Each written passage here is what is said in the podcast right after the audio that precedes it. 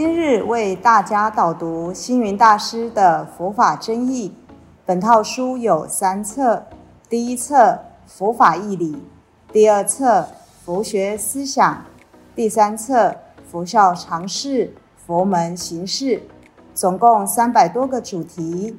大师以各种譬喻言说、引经据典，将佛教的教理、仪制、名相、应用等，直唱佛陀教法慈悲、智慧、平等的精神。此即是给人欢喜、信心的人间佛教。各位佛光人，各位护法居士，大家吉祥。今天的主题是佛教与政治，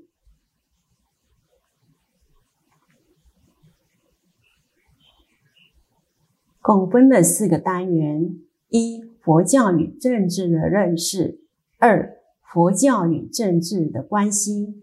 三、佛教对政治的贡献；四、佛教与政治的理想。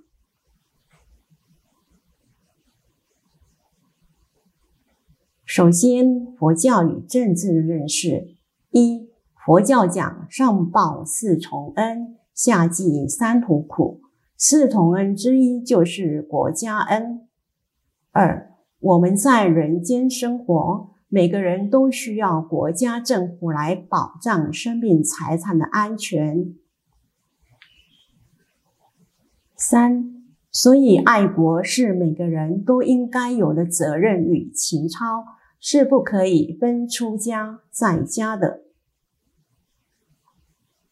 但是，当今不但一些社会人士反对佛教徒参与政治，甚至佛教徒本身。也都尽量避免不与政治扯上关系。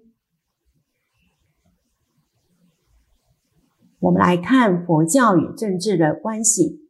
一，然而事实上，政治是管理众人的事，人是群众的动物，无法离群所居，必然要与大众保持密切的关系。二，既然无法离开群众。当然也就不能远离政治的生活，因此，与其逃避这个既敏感而又切身的问题，不如面对它，建立正确的认识。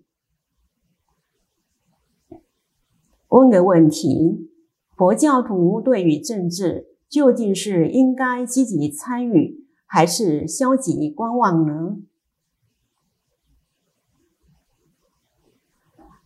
第一，太虚大师问政不干治的看法，可以说是最为客观中肯、最具有智慧的见解。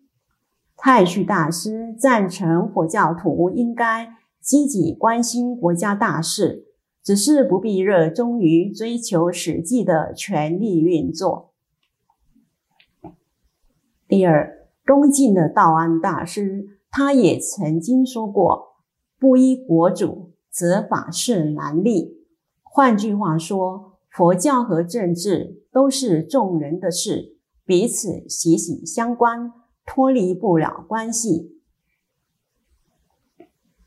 尤其我们正诸历史，佛教越弘扬的时代，国运就越昌隆，相对的，国家富强，政治清明。佛教才能兴盛。佛教的大护法，印度有一位欧育王，本来凶恶暴虐，后来皈依佛教之后，成为仁慈爱民的君王。他觉悟到一个道理：以武力来统治国家，只能服人之口；唯有以佛法真理来度化世间。才能服人之心。因此，在他治理国政期间，每五年要派一批大臣到全国各地去考察佛法传播的情况，并且在街区要道设立许多的石柱，上面篆刻佛教的经文。他也认为，佛法越弘扬，国家就越兴盛。从以上的实例可以看出，佛教和政治有密不可分的关系，而佛教在兴国安邦上一直扮演重要的角色。第二，历代的帝王其实也都声明此理。僧侣参政的贡献，历代帝王的国师一。像宝智禅师受封为南朝梁武帝的国师，梁皇宝忏是他为梁武帝所修订的。第二，华严宗的贤首法藏，法藏大师字贤首，又称相相大师。大师一生宣讲华严经三十余遍，致力于华严教学的组织。唐朝武则天的国师。第三，北宗禅的神秀都受武则天赐封而为国师，因此得以用佛法指导朝政，影响给予国家社会与佛教的发展。四，甚至慧能大师也备受武则天的推崇。五。天台智者大师受隋唐两代帝王的尊敬。六清凉澄光大师更为七帝国师。唐代升历九朝，先后为七帝讲经。第七玉林国师为清朝顺治皇帝的师傅。八玄奘大师在主持佛典翻译的同时。还常随驾太宗左右，接受国事咨询等等。这些大师虽不像帝王将相指尖掌政，但是爱护国家的心和一般人是相同的。他们保持方外之事的超然胸怀，以佛法的无比智慧，为国家的安乐、人民的幸福。勇于提出谏言，可以说都是问政不干治的最佳典范。包括佛陀自己，为了度化当权者施行仁政，也经常出入王宫说法，为印度许多君王开示人王治国之道。所以，从佛陀时代开始。佛教与政治就一直维持着密切的关系。佛陀可以说就是问政不干治的开山祖师。再来，我们来看佛教与政治的理想。